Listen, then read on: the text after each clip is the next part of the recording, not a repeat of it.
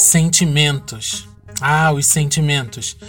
A gente precisa reconhecer a fonte, o nascedouro, para que assim possamos viver a liberdade, tendo a rédea da vida livre de ser comandados por emoções, tendo-as, as emoções, como termômetro, não como guia. O que, que o termômetro faz? Ele nos mostra se há febre.